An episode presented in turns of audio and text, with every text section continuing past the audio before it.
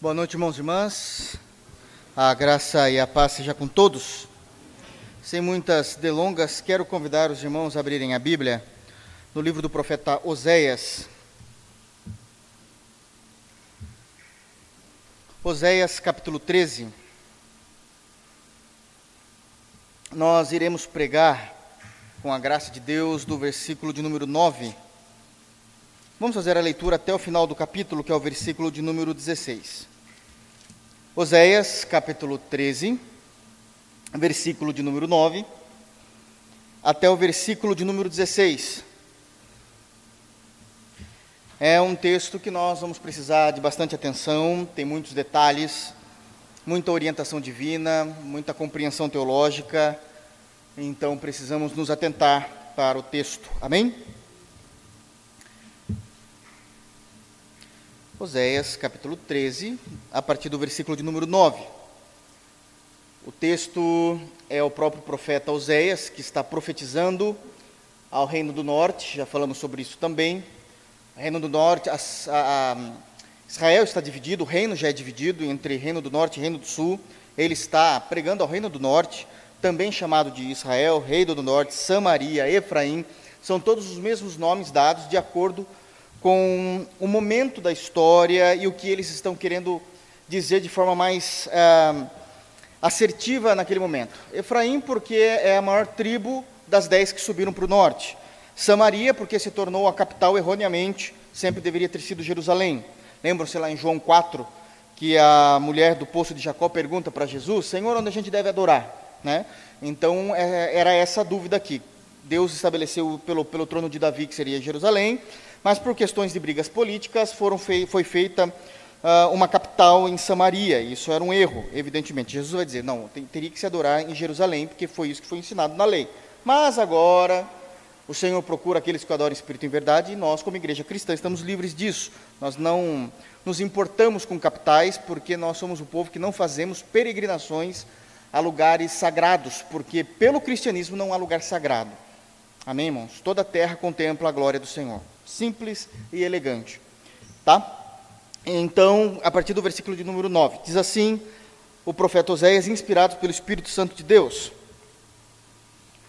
A tua ruína, ó Israel, vem de ti, e só de mim o teu socorro. Onde está agora o teu rei para que te salve de todas as tuas cidades?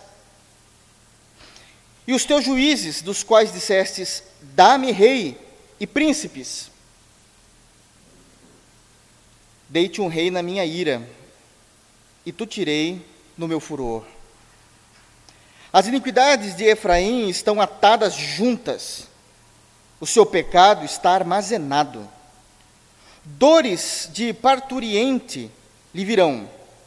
Ele é filho insensato, porque é tempo e não sai a luz ao abrir-se da madre.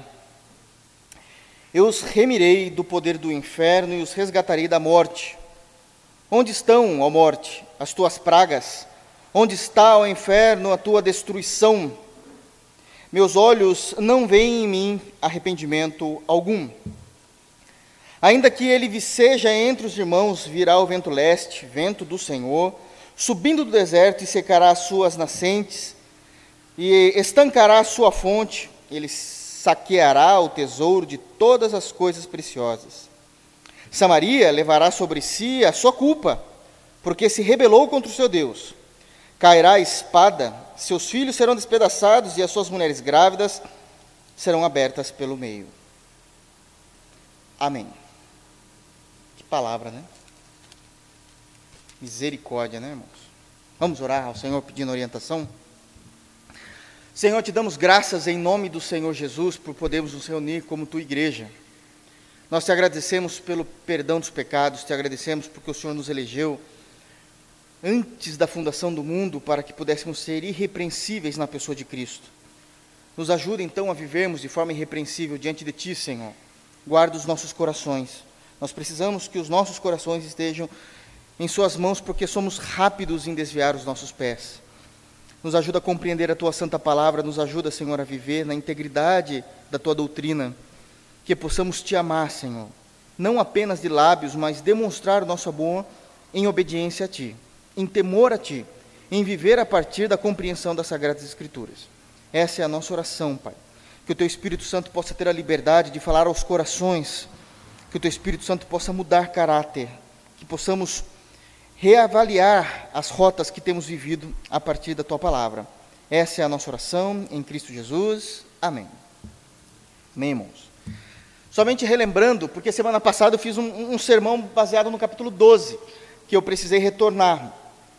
Mas nós já pregamos o capítulo 13, do versículo de número 1 até o versículo de número 8, portanto, hoje nós iremos pregar do versículo de número 9 até o final, que é o versículo de número 16, e precisamos aqui entender alguns pontos que são importantes. Nós já sabemos que o profeta Oséias, ele se diferenciou no seu ministério profético de outros profetas, porque Deus não apenas o chamou para que ele profetizasse aos ouvidos das pessoas, e aqui a gente sempre está falando a reino, reino do Norte, Israel, né, Samaria, Efraim. Ele não apenas pregou e profetizou aos ouvidos, mas ele pregou e profetizou aos olhos, porque Deus o usou de uma maneira que ele não tinha usado nenhum outro profeta, que era através da dramaturgia. Ele não apenas falava, como ele tem falado aqui no capítulo 13, mas nós sabemos que do capítulo 1 até o capítulo 3, nós vamos ver Deus levantando o profeta que estava vivendo uma vida de santidade. Deus pega o profeta e diz: Vai até a praça de Jerusalém, lá terá uma prostituta de nome Gomer, casa-se com ela. E não apenas se case com ela, você deve amá-la. Você não vai somente casar por uma obediência divina, mas você vai fazer dela sua esposa, fazer dela uma mulher amada, uma mulher satisfeita nesse casamento. Mas ela não se alegrará nesse casamento mesmo você fazendo de tudo por ela, ela vai te trair e você vai a perdoar. E quando ela for embora, você vai atrás dela de novo e vai pegar ela lá do prostíbulo, mesmo ela tendo dormido com vários homens. E a ame. Isso é uma ordenança. E isso, obviamente, que em obediência, Oséias cumpriu isso e fez com que despertasse um burburinho daqueles terríveis em toda Jerusalém, em toda Efraim, em todo o reino do norte, como é que um homem que se diz ser um homem de Deus, ele é capaz de ir escolher uma mulher que é totalmente contra a sua compreensão de moral, de espiritualidade, se casa com ela, de acordo com a palavra de Deus, teve filhos com ela, ela continua o traindo e ele vai atrás dessa mulher e ainda assim, novamente, restaura esse casamento e a ama. E na verdade, Deus responde Israel nessa pergunta. Na verdade, o que o profeta Oséias está fazendo, Israel, é o que vocês fazem comigo. Eu sou o marido bom, eu sou o noivo. Eu sou aquele que dou toda a provisão, dou todo o amor, dou todo o sustento, toda a minha graça derramada sobre vocês. E vocês continuam pecando, agindo de forma errônea diante de mim. A dramatização desse casamento do profeta Oséias refletia a tragédia espiritual do povo de Israel. Então nós sabemos que ele não apenas pregou aos ouvidos, mas pregou aos olhos, para que todo aquele, aquele sentimento de nojo, de repúdio, a, a, aquele, aquele, aquele momento em que, não, não, que é intragável em nossas gargantas de ver algo acontecendo, Deus está dizendo é exatamente isso que vocês fazem. É exatamente isso que vocês fazem. Comigo o tempo todo. E isso, no Reino do Norte, durou por 209 anos por 209 anos, eu estou falando de 931 a.C., que é quando Salomão morre, 931 a.C., até 722 a.C., que é a invasão da Síria, né, invasão do Reino do Norte. São 209 anos, Deus tendo misericórdia, levantando profetas, falando com os homens, falando com o seu povo, seu povo não dando atenção e continuando nas mesmas práticas. A partir disso, do capítulo 4, não se fala mais desse casamento e agora o profeta começa apenas a profetizar, embora entendemos que ele continua casado uh, até o fim. É uma compreensão, uma das vertentes que nós temos, mas isso já não é mais citado. Um outro ponto que precisa ficar claro é que do capítulo 1, também do profeta Osés, até o capítulo 10, o foco do profeta é bater pesado a respeito da desobediência do reino do norte com relação a Deus mas do versículo de número 11, do capítulo de número 11, perdão, do capítulo de número 11 até o final, que é o capítulo 14, nós vamos ver agora Deus falando um pouco de si mesmo, se abrindo, tendo misericórdia, e mesmo assim é uma resposta negativa, existe uma resposta negativa do povo de Deus. Por quê? Porque o tempo todo o profeta Oséias está trabalhando com duas compreensões de como se viver nesse mundo eh, sendo crente. Na verdade, existe uma compreensão correta, mas ele traz as duas. A primeira é quando a gente se refere como servos de Jesus, estou trazendo isso para a realidade da igreja cristã agora. Nós nos referimos como servos de Jesus, professamos Jesus, defendemos apologeticamente Jesus e sua doutrina, mas nós vivemos a partir da nossa própria cosmovisão. Eu sei o que a Bíblia fala a respeito de determinado assunto. Eu até defendo isso em uma discussão teológica. Coloco isso e posto isso no Face. Mas é só surgir uma situação diferenciada na minha vida, eu faço questão de esquecer tudo aquilo que as Escrituras dizem, eu arregaço as mangas e falo, vou resolver do meu jeito. Isso é viver a partir de uma cosmovisão humanista. E o profeta diz: isso está errado. Todo crente precisa viver a partir da cosmovisão judaica cristã. Aqui, judaico, eu trago isso porque nós estamos falando de Antigo Testamento, mas voltado para a igreja é, da aliança, nós estamos falando de vivermos a partir dos ensinamentos de Jesus Cristo. Nós vivemos a partir dessa compreensão. Dou um exemplo simples. Aos domingos nós temos feito a exposição, pregação em todo o Evangelho segundo Mateus. E quando nós chegamos no capítulo 5, nós sabemos que nós temos o grande sermão pregado por Cristo, o Sermão do Monte. E ali tem toda a compreensão. Se a gente quer saber o que é ser crente, basta ler o Sermão do Monte, do capítulo 5 até o capítulo 7. Precisamos sempre dar uma passadinha ali para ver se a gente tem sido crente. E quando chega aquele momento que ele diz assim, nós não falamos ainda desse, desse momento, mas que se alguém te ferir, você não vai tomar ali à frente e querer resolver isso da sua forma. Se oferece outra face. Isso é cosmovisão cristã. A visão humanista é ele que vai oferecer a face dele, porque ele vai levar um murro, ele vai levar um tapa, ele vai apanhar. Mas o cristão oferece a outra face. Isso é humilhante, sem dúvida alguma, mas isso começa a mostrar e demonstrar em nós as características da aliança da aliança que um dia foi feita na cruz. Então, no capítulo 11, nós temos o amor de Deus demonstrado. No, no, capítulo de número 12 do profeta Oséias, Deus vai rasgar o seu coração, mostrando todo o sentimento que Deus tem pelo seu povo. Ele vai se abrir. Possivelmente, nós estamos falando do capítulo do Antigo Testamento em que Deus mais se rasga em amor anunciando, proclamando, falando de todo o Antigo Testamento, capítulo 12 de Oséias, é onde Deus está abrindo de fato o coração, dizendo todo o seu sentimento e como ele gostaria que fosse o relacionamento dele com o seu povo. Mas no capítulo 13 nós vamos ver uma resposta negativa a esse amor de Deus. No capítulo 11, ele, de fato, ele vai dilacerar, ele vai tirar. Eu lembro que eu falava que ele estava espremendo, tentando de fato tirar leite de pedra ali do amor do, dele para o seu povo. No capítulo 12, ele vai continuar com isso, mas já mostrando a frieza de Israel. Mas no capítulo 13, que nós fizemos a leitura aqui, o foco é demonstrar que, uma vez que é negado o amor de Deus, isso aqui é importante para a gente compreender o texto. Uma vez que é negado pelo próprio povo de Deus o seu amor, o povo de Deus ele vai entender que ele não precisa necessariamente viver essa intensidade do amor de Deus, eles começam a perder características da aliança que Deus tinha feito com Abraão, Isaac e Jacó, que por isso vai seguir por toda, o todo o povo da aliança. Mas pelo menos nesse período da história, durante 209 anos, é muito tempo. 209 anos é muito tempo. Nós estamos falando de três gerações, no mínimo, de três a quatro gerações. É o povo dizendo que não precisaria ser um crente ortodoxo. O que é um crente ortodoxo? São aqueles que não apenas professam com sua boca aquilo que creem, mas vivem diariamente aquilo que creem, aquilo que professaram diante de Deus. Então isso é a ortodoxia bíblica. E eles estão abrindo mão disso, e por abrirem mão disso, eles começam a perder características da aliança que um dia Deus fez com o seu povo. Por exemplo, versículo de número 1, nós vamos é, ver aqui que Efraim, nós já falamos tudo isso, eu estou passando somente para fazer um breve resumo para a gente entrar no versículo 9.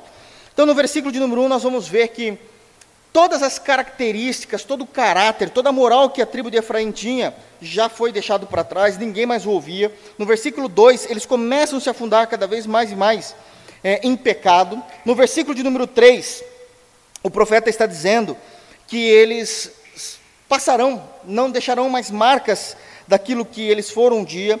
Versículo 4 e versículo de número 5 está dizendo que Deus tem uma história com eles. Deus não surgiu do nada para eles.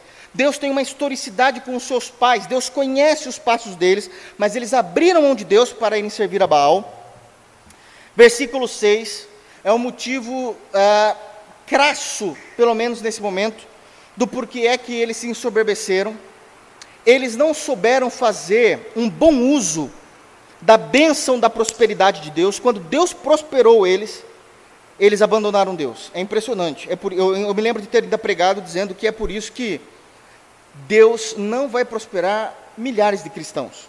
Porque se Deus der uma vírgula a mais daquilo que esses cristãos têm, eles deixarão de servir a Deus. Eles amarão o dinheiro. Eles olharão para o dinheiro como sendo o seu Deus, a sua segurança. Então, no versículo 6, deixa, deixa isso muito claro, né? Ó, quando tinha pastos, eles se fartaram, e uma vez fartos, ensoberbeceu-lhes o coração, e por isso se esqueceram de mim.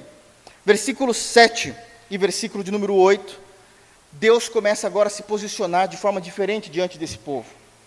Deus era o Senhor deles, por meio da aliança que Deus tinha feito com Abraão, e essa aliança já era uma tipologia da aliança feita em Cristo, porque para Abraão foi pregado o Evangelho. Me lembra que o pastor falou isso domingo. Em isso é verdade, porque está lá em Romanos capítulo 4. E isso é claro, a maneira como isso deveria ser visto. Mas agora Deus deixa de ser o Senhor deles, e Deus passa a se mostrar a eles como o acusador deles, e aquele que iria executar a justiça. Deus passa a ser o inimigo deles. Que coisa absurda! Para que é que a gente vai querer Deus como nosso inimigo? E Deus vai trazer ali a face, no versículo 8, que Deus seria a partir do versículo 7, né? Sou, pois, Deus dizendo, sou, pois, para eles como leão, como leopardo, né? Espreito no caminho, e como ursa roubada de seus filhos, eu os atacarei, e lhes romperei a envoltura do coração, e como leão ali os devorarei, as feras do campo os despedaçarão. Isso aqui está muito perto daquilo que diz Daniel, o profeta Daniel também vai dizer isso, só que para o povo do sul, é, no capítulo 7, onde Deus estaria levantando ali os impérios, né, a, a, explicação ali é melhor no, no, no, profeta Daniel, onde começa a ficar mais claro que ele estava se falando de impérios. Então, o primeiro animal seria o Império Babilônico, que viria para o povo do sul. O segundo animal aqui vai ser o Império Greco-Macedônio. E, por último, viria até aquele mais forte. Nós estamos falando possivelmente do Império Romano, aquele que iria destruir todas as coisas. Ok? Dito isso, então agora nós entramos no sermão a partir do versículo 9, para que a gente possa entender com coerência o que estava acontecendo aqui, sem que a gente se perca no contexto do texto. Amém? Bom, então Deus se mostra no versículo de 7 e no versículo de número 8, uma vez que eles estão negando o amor de Deus, que eles estão vivendo a partir da sua própria cosmovisão humanista, uma visão de mundo humanista e não uma, uma cosmovisão da parte de Deus, daquilo que a lei já ensinava, e nós, como crentes em Jesus, aquilo que os evangelhos nos ensinam. E Deus começa agora a mostrar um pouquinho da arrogância, da autoconfiança. Porque é isso a cosmovisão humanista. Quando eu nego aquilo que o Senhor nos orientou, tanto no Antigo como no Novo Testamento, e passo a viver a partir daquilo que eu compreendo de mundo, a partir da minha compreensão de mundo, eu começo então a ensoberbecer o meu coração. Prestem bem atenção nisso. Eu começo a ensoberbecer o meu coração, é isso que eu estou dizendo a Deus que a minha visão de mundo é melhor do que a visão dele, que a minha compreensão de mundo é melhor do que a compreensão que ele tem, que a minha sabedoria, a minha própria inteligência, o meu braço forte, a maneira e a malícia que eu adquiri no mundo, não me, não me refiro àquela malícia sexual, mas a, a, a manha, como é falado aí na gíria entre os jovens, eu tenho manha para resolver isso daí. Essas manhas, essa autoconfiança, eu digo que ela é mais sábia do que a palavra de Deus. É isso que eu estou dizendo para Deus. Talvez eu não fale isso de forma clara, talvez eu não professe isso em voz alta. Mas é isso que eu vivo. É isso que eu vivo. Então a autoconfiança é destrutiva. Essa é a primeira informação que nós temos no versículo de número 9. Diz assim: A tua ruína, ó Israel, vem de ti, e só de mim o teu socorro. A tua ruína vem de nós. Tudo que sofremos, tudo que passamos, tudo aquilo que enfrentamos, foi por causa dos nossos erros, foi por causa das nossas escolhas. A ruína de Israel estava vindo, não era porque Deus amava o mal, jamais, Deus não ama o mal, Deus é justiça, Deus é, é pura injustiça, grandiosa injustiça. Em misericórdia, então, nem se fale. Infinita é a sua misericórdia. Mas aquilo que o povo do norte iria receber como ruína foi por causa da sua autoconfiança. Foi pela maneira como eles quiseram resolver os problemas, as lidas da vida. Eles vão receber a, a ruína pelas escolhas que eles fizeram, que eles decretaram como Estado soberano a parte de Deus.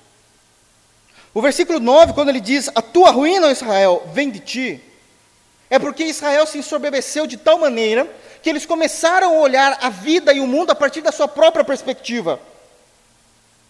Como é que um cristão, trazendo isso para uma aplicação pessoal, para a aplicação da igreja, precisamos entender esse texto na prática da igreja cristã. Tudo aquilo que o cristão defende, tudo aquilo que nós, como servos de Cristo, entendemos, compreendemos, vivemos, é a partir do Evangelho. É a partir do Evangelho. Ser nova criatura, que Paulo vai pregar isso lá em 2 de Coríntios, capítulo 5, significa que nós estamos tomados, saturados pelo Evangelho. Que o nosso ponto de partida para discutir a respeito de algo parte do Evangelho que o nosso chão de caminhada, onde caminhamos diariamente, aonde fomos, aonde estivermos, é o chão do Evangelho. É o chão do Evangelho. E sabe-se lá onde Deus vai fazer a gente chegar. A gente só tem uma certeza: nós chegaremos no Evangelho. No Evangelho. Não existe mais eu. E isso é um exercício espiritual diário. Eu não estou dizendo que é fácil, estou dizendo que é bíblico, ok? Porque é uma labuta diária. O que Paulo fala em Gálatas capítulo 2, a partir do versículo 16, não é poético, como a gente acha que lindo, não é lindo. É uma labuta sem fim. Porque ele diz o seguinte: que ele já está crucificado com Cristo. A partir de quando essa crucificação? A partir da minha profissão no batismo. Romanos capítulo 6 diz que nós morremos em Cristo e ressuscitamos para uma viva esperança. Então eu já estou crucificado com Cristo. O batismo é uma confissão pública. E, esse é o meu medo. Eu não sei quantos irmãos se batizaram entendendo qual é a compreensão do batismo. Mas o batismo é uma, é uma confissão pública de que eu morri com Cristo. Aquele velho homem morreu, aquela velha irmã morreu. Não é velha irmã, né? Aquela velha mulher e nasceu uma irmã. Morreu. E ressuscitou com Cristo. Paulo está dizendo: já estou crucificado com Cristo. E vivo. Não estou morto. A cruz me deu vida. E vivo. Só tem um detalhe. Não vivo mais eu mas Cristo vive em mim. E a vida, essa vida, que eu a vivo agora, na carne, tá, ele está falando dessa vida física, não é a, a, a, carnalidade humana no sentido de depravação. Mas essa vida que eu vivo na carne, eu a vivo pela fé no Filho de Deus. Então, seja lá o que for que eu vá falar, eu falo no Evangelho. Seja qual a minha compreensão de tudo. Qual a sua compreensão filosófica, qual a sua compreensão política, qual a sua compreensão profissional, qual a sua compreensão cristã, qual a sua compreensão familiar, qual a sua compreensão a respeito de tudo. É uma compreensão que parte do Evangelho. Porque já não sou eu mais que vivo, mas Cristo vive em mim. Essa é a prática. Deixa eu ir um pouquinho além. Imagina se todo crente em Jesus entendesse isso e vivesse dessa forma, o resultado que o planeta Terra não teria. Onde todos os cristãos, todos os cristãos, falassem baseados no Evangelho. Não fosse aqueles cristãos é, que Jesus vai falar dos fariseus em Mateus 23, que diz assim: Não, vocês me louvam com os seus lábios, mas o coração está bem distante de mim. A gente mudaria o mundo a gente mudaria o mundo. Talvez a gente não convertesse o mundo inteiro, porque converter é obra do Espírito.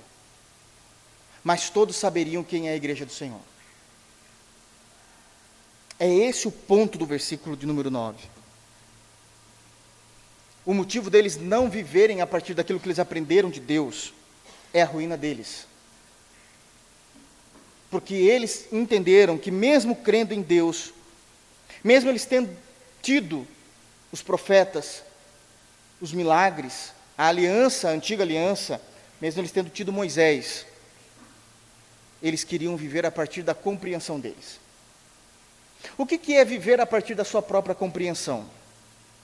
O que é que o versículo 9 também nos ensina, logo nesse início aqui, com essa arrogância, com essa autoconfiança? Essa autoconfiança é tão carnal porque nós estamos voltando ao mesmo erro dos primeiros pais. Quando Adão e Eva entenderam que eles poderiam conhecer o que é o bem e o mal a partir deles mesmos e não a partir de Deus, porque foi isso que Satanás disse a eles: coma do fruto. Se vocês comerem do fruto, vocês serão como Deus. É uma primeira mentira, ninguém é como Deus, mas tudo bem, vocês serão como Deus. Conhecedores do bem e do mal. E eu gosto de sempre falar isso. Tem gente que lê esse texto lá de Gênesis, já no começo, não entendendo. Porque a maneira como Satanás fala, pode dar a entender para alguns irmãos que Adão e Eva, me perdoem o palavreado aqui, mas eram retardados. Porque eles não sabem o que é o bem e o mal, parecia que eles ficavam avoados no mundo da lua. Não. Adão e Eva sabiam o que era o bem e o mal, mas eles sabiam o que era o bem e o mal a partir de Deus. Deus era o crivo. A oferta demoníaca, a oferta diabólica, é que eles, eles começariam a compreender o que era o bem e o mal a partir do seu próprio coração. Aí virou bagunça, porque cada um tem um coração, cada um tem uma compreensão de tudo. Usando um, um, um, tema que não é pecado para não constranger ninguém. Cada um defende o seu time de futebol, não é verdade? Porque cada um tem uma compreensão que o seu time é o melhor. Está lá na última colocação, ainda melhor. Mas está na última colocação, então tem que relembrar os momentos de glória para defender meu time. Porque eu, porque eu defendo de acordo com a minha perspectiva de qual time é melhor. E aí, o bem e o mal deixa de ser absoluto porque o bem e o mal era absoluto a partir de Deus, mas passou relativo quando eu começo a olhar com o meu próprio coração.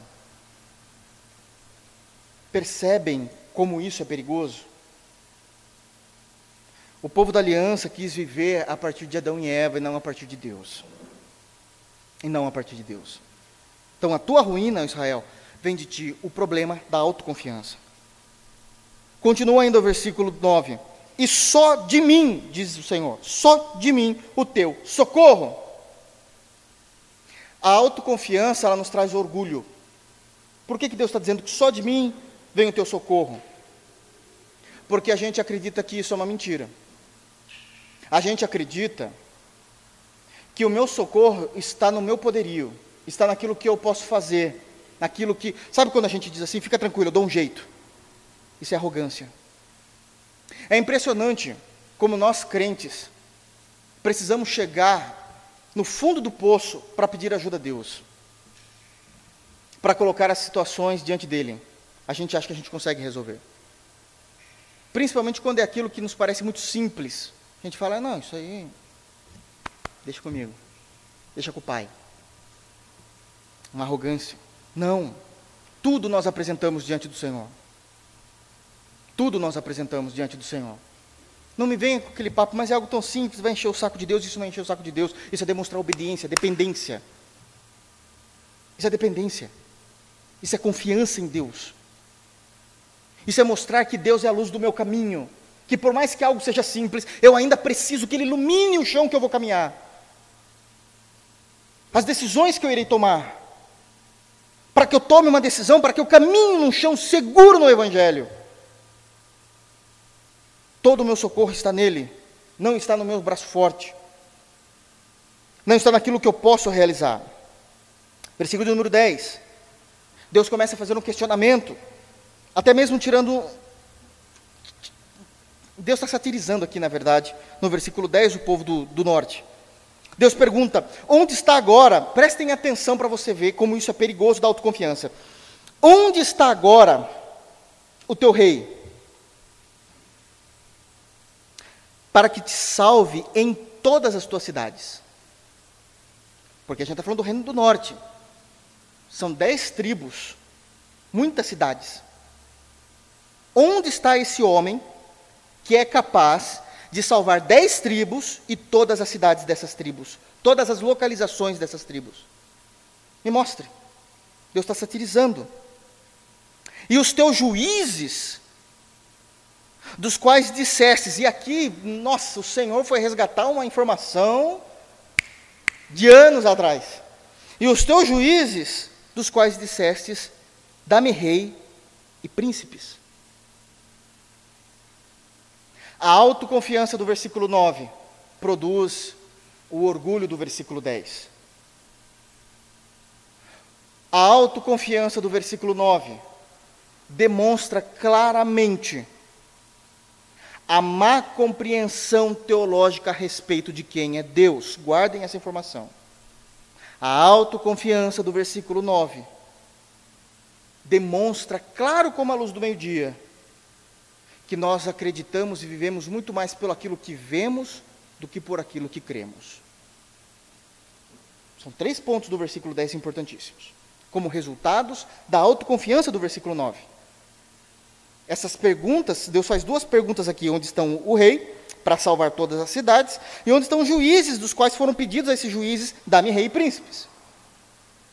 Demonstra claramente que nós não compreendemos Deus da forma como ele deveria ser compreendido.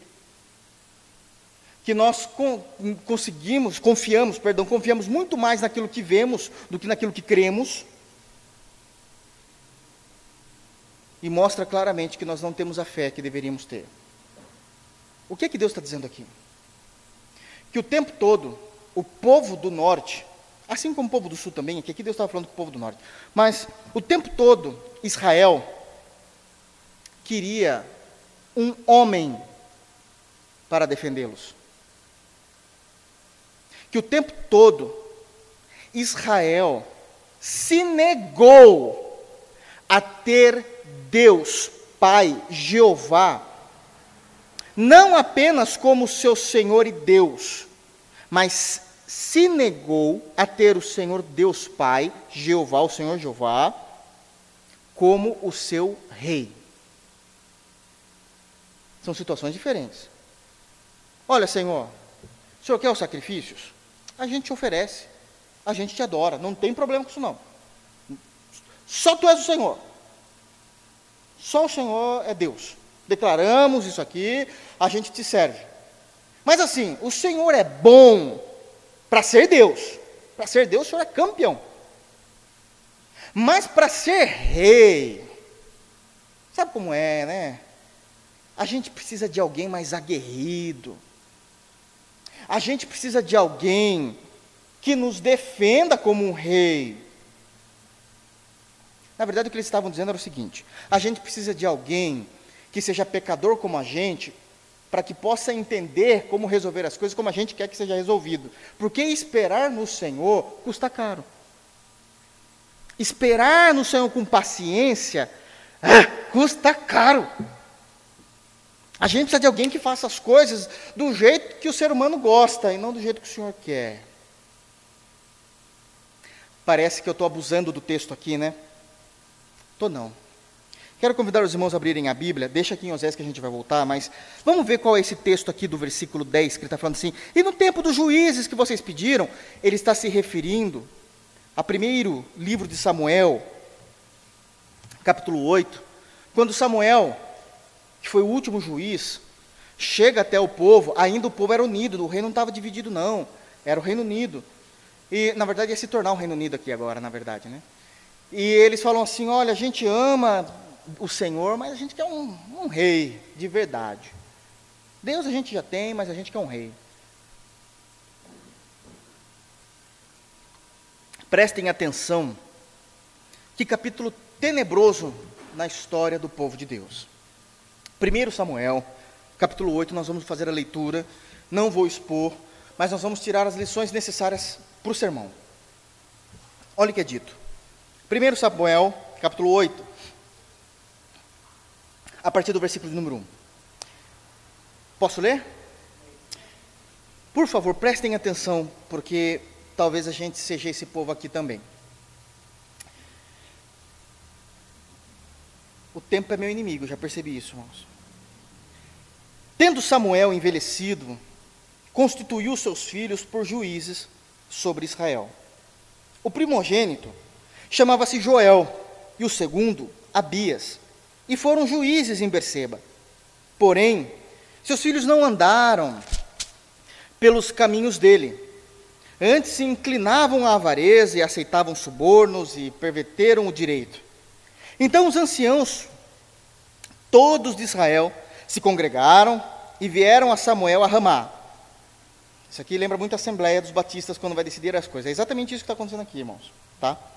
E lhe disseram, então foram lá falar com Samuel, que já estava velhinho, e lhe disseram: Vê, já estás velhos, e teus filhos não andam pelos teus caminhos. Constitui-nos, pois, agora um rei sobre nós, para que nos governe como tem todas as nações. Primeiro ponto. É impressionante o como o povo de Deus se espelha no mundo para resolverem seus problemas. Da onde surgiu a ideia de Israel ter um rei? Das outras nações ímpias. Das outras nações ímpias. Vamos resolver os problemas? Vamos. Como a gente resolve? Como os ímpios resolvem. É assim que a gente faz. É assim que a gente resolve. No mundo é assim.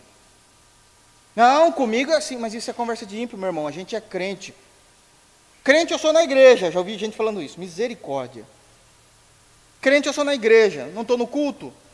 Pois é, meu irmão, a tua vida é um culto, meu, oh meu Deus. Meu Senhor. Versículo 6. Porém, esta palavra não agradou a Samuel quando disseram: Dá-nos um rei para que nos governe. Então Samuel fez o que era crente, né? Orou ao Senhor.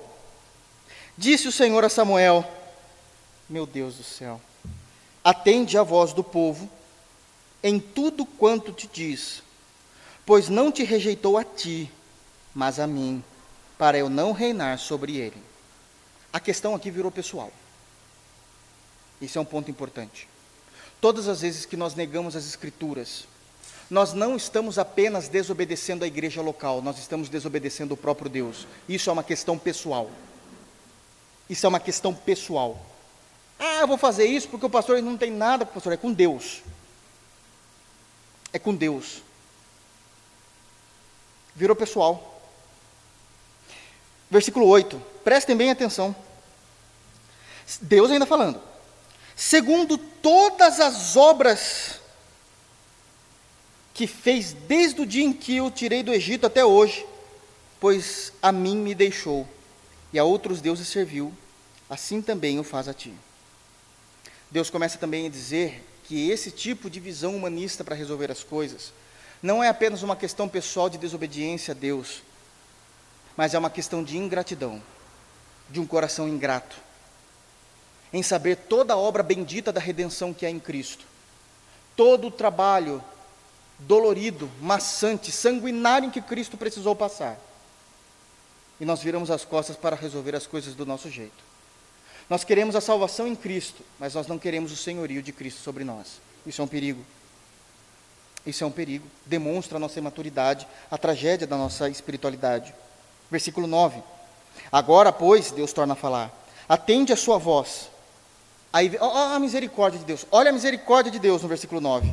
Agora, pois, atende a sua voz, porém, adverte-o solenemente. Sabe o que está dizendo? Solenemente aqui é convoca uma assembleia. É os batistas mesmo aqui, né? Convoca uma assembleia. É uma reunião oficial, Samuel. E eu quero que você fale algumas coisas para eles. Solenemente. E explica-lhe qual será o direito do rei que houver de reinar sobre ele. Esse direito do rei não é Deus que está decidindo qual é o direito do rei. Deus está informando o que os reis da terra exigem no seu império, na sua monarquia, porque o povo não sabia. O povo só estava conhecendo os assuntos de longe. Eu olho para o Egito, tem um faraó. Eu olho para os filisteus, tem um rei. Eu olho para os heteus, tem um rei. Eu só vejo isso sendo israelita. Porque eu nunca tive um rei. Deus está dizendo assim: eu vou, eu vou mostrar para vocês o que é ter um rei. Aí Deus vai começar a dizer, mas explica isso de forma solene, ensina para eles, para dizer que eu não avisei. Versículo 10: Referiu Samuel todas as palavras do Senhor ao povo que lhe pediram rei, e disse: então é isso aqui que foi o assunto, a pauta da Assembleia. Versículo 11: Este será o direito do rei que houver de reinar sobre vós. É assim que funciona, ele está dizendo. Ele, o rei, ele tomará os vossos filhos e os empregará nos serviços dos seus carros e como seus cavaleiros. Ele vai pegar os filhos mais jovens, que têm a melhor virtude de saúde física, e vai pregar para servi-lo. Esses filhos poderiam construir um grande negócio para a família de vocês, se eu fosse o rei. Eu quero que Israel prospere. Vocês teriam negócios na família. E a gente sabe que o judeu é bom para isso. Tem um tino comercial muito forte. É uma graça de Deus sobre eles. Mas vocês querem perder isso e pegar o melhor período de vigor e de saúde dos seus filhos e deixar eles servindo ao rei, alimentando o cavalo do rei. Está escrito aqui, está escrito aqui, irmãos, no serviço dos seus cavaleiros, que é essa a ideia, e arrumando, fazendo carros de guerra. para que corram diante deles. Versículo 12. E os porá uns por capitães, capitães, perdão, capitães de mil, capitães de cinquenta. Ou seja, vai começar a diferenciar quem é o melhor do pior. O melhor tem capitão de mil, é capitão sobre mil. O piorzinho sobre cinquenta. Já vai ter bafafá e inveja aqui. Porque Israel não estava acostumado com isso. Israel não estava acostumado com isso outros para lavrarem os seus campos. Imagina o pai idoso. Não, não existia aposentadoria aqui, meu irmão. Não existia isso ainda. O pai idoso, como é que ele vai comer se o filho que poderia estar tratando do pai está servindo o rei em suas delícias, no seu fausto, nas suas riquezas? Porque assim funciona, a gente sabe. Não mudou muito, né, irmãos? Isso aqui para nós é fichinha, né? Só não é rei, mas a gente entende bem como funciona a política. Está aqui. Abraça os seus campos e ceifarem as suas messes. As messes são grandes terras. E outros para fabricarem suas armas de guerra e aparelhamento de seus carros. Isso são os homens. Versículo 13: Tomará as vossas filhas para perfumistas, cozinheiras e padeiras. As belas, aquelas que poderiam contrair um bom casamento para manter a identidade da família, porque isso era comum naquela época, não espere isso. Vai morar lá no palácio também. As bonitinhas vão lá e elas vão para lá. Eu digo bonitinhas porque são todas novinhas, todas virgens, essa é a ideia aqui. E elas não esqueçam o casamento, isso vem depois, quando der tempo, porque o rei quer andar perfumado. Fazer perfume não é fácil até os dias de hoje, é uma ciência maravilhosa a, a perfumaria, mas imagina naquela época, o rei também vai querer comer das melhores delícias, e quando ele acordar, ele quer pãozinho fresco. É elas que vão fazer isso. 14. Então, aqueles mais velhos que não têm essa, esse vigor para trabalhar no império, continuam em casa se autossustentando. Só que uma parte disso também não fica mais para eles. 14, está aí. Ó. Tomará o melhor das vossas lavouras, porque o império faz isso, e das vossas vinhas e dos vossos olivais, e dará aos seus servidores. Como é que o império, ou trazendo isso para a linguagem nossa, como é que o Estado paga ao funcionário público? Seus impostos. O Estado não tem dinheiro próprio, o Estado tem dinheiro do contribuinte. Então, aquilo que esses pais estão plantando, vão ter que dar uma parte para o Estado, para o império aqui no caso, e é com isso que eles vão dar como salário para esses homens e para essas mulheres. Versículo 15: As vossas sementeiras e as vossas vinhas dizimará para dar aos seus oficiais e aos seus servidores. Ou seja, Israel já pagava o dízimo ao Senhor. Isso já era lá daquele período lá atrás. Mas agora teria um imposto de mais de 10%. Vocês não querem isso? É um rei que vocês querem. Vocês vão pagar a mim, porque eu sou o Senhor. Já está estabelecido, é lei. Mas também vocês vão ter também um imposto de mais 10%, vai dizimar para o, para o império também. Versículo 16: Também tomará os vossos servos e as vossas servas. Se a família é um pouco mais abastada e tem empregados, pois bem, o governo precisa mais de empregados do que você. Então, a sua esposa, que tinha uma vida muito boa em regalo, de não precisar fazer nada, vai começar a ter que lavar a tua roupa, fazer a tua comida, porque a pessoa que trabalhava na tua casa agora é funcionária do rei. Deus está ensinando aqui, irmãos. percebam isso. Claramente. Também tomará os vossos servos, as vossas servas, os vossos melhores jovens e os vossos jumentos e os empregará no seu trabalho. Dizimará o vosso rebanho e vos leis por servos. Vocês servirão ao império. 18. Então, naquele dia, isso é, quando vocês não aguentarem mais, porque vai ser pesada a mudança de vida que vocês querem, clamareis por causa do vosso rei que houverdes escolhido. Mas o Senhor não vos ouvirá naquele dia. Eu estou avisando. É o famoso avisa quem amigo é. Para depois falar que eu não estou dando ouvidos, que não sei o quê. Eu estou avisando. Eu não vou ouvir, tá bom? É uma escolha de vocês. É uma escolha de vocês. Versículo 19. Porém, o povo não atendeu a voz de Samuel e disse: Não, mas teremos um rei sobre nós. Não importa o que Deus fale, nós queremos um rei. Não importa se nossos filhos, nossas filhas forem para lá, se a gente vai ter mais tributos, impostos, se isso vai ficar pesado, a gente quer. E aqui nós temos uma terceira lição. Os nossos desejos são tão perigosos que sobrepõem a razão. Quando eu quero algo, não importa a loucura que eu vou fazer, eu vou conseguir. Eu posso me estrambelhar todo no futuro, mas eu vou ter o que eu quero. Não importa o quanto custe, não importa o quanto doa. O nosso coração é nosso inimigo, irmãos. Os nossos desejos não nos atraem para perto de Deus, nos afasta dele.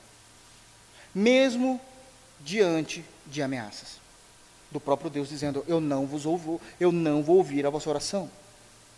Versículo 20. O povo ainda continua. Irmãos, prestem atenção como isso é sério. Versículo 19 e 20. Porém, o povo não atendeu a voz de Samuel e disse: Não, ou seja, não quero saber o que Deus está dizendo. Nós teremos um rei sobre nós, para que sejamos também como todas as nações. E nosso rei poderá governar-nos, sair adiante de nós e fazer as nossas guerras, porque Deus demora muito. Deus demora muito. A gente sabe que Samuel é o último juiz, então você imagina a gente voltando um pouquinho, não vamos voltar agora, mas voltando no livro de Juízes, e Josué vai lutar contra Jericó. Daí fala, entendeu? Tem um, tem um general como Deus. Era para a gente chegar lá e matar o povo. Porque a gente quer sangue. A gente quer vingança. Aí Deus vem com história que eu tenho que dar sete voltas. Tem que ter sete voltas. Tá, mas quando, quando vocês deram em obediência ao Senhor sete voltas, a morte de vocês era certeira, porque o império de Jericó era muito mais forte do que os valentes de Israel. Vocês iriam morrer. Não, mas a gente queria, mas vocês iriam morrer, criatura. Não, mas a gente queria matar. Vocês não iam matar. Vocês iam morrer. Eu acabei com a, com, com a muralha da cidade, todos fugiram. Mas Deus, eu queria passar a minha espada na goela de alguém. O senhor não está entendendo.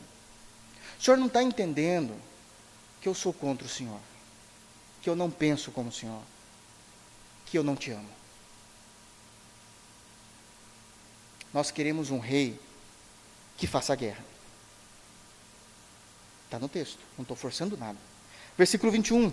Ouvindo, pois, Samuel todas as palavras do povo, as repetiu perante o Senhor. Então o Senhor disse a Samuel: Atende a sua voz, estabelece-lhe um rei. Samuel disse aos filhos de Israel: Volte cada um para a tua cidade. A ideia de Samuel dizer volte cada um para a tua cidade é: vocês não entenderam que vocês desceram o juízo de Deus sobre a vida de vocês. Podem voltar e ficar tranquilo que vocês vão morrer. Vocês vão sofrer. E agora Deus está satirizando. Eu tive misericórdia, está falando lá em Oséias. Por 209 anos eu tive misericórdia de vocês. Cadê o rei de vocês? Que vai guerrear? É contra mim que ele vai guerrear? Estou esperando o meu adversário. Estou esperando o meu aniversário. Cadê o rei que vai livrar todas as suas cidades? Cadê o rei que vai sair contra mim? Vocês não são bons? Eu estou aqui diante de vocês. Que vergonha.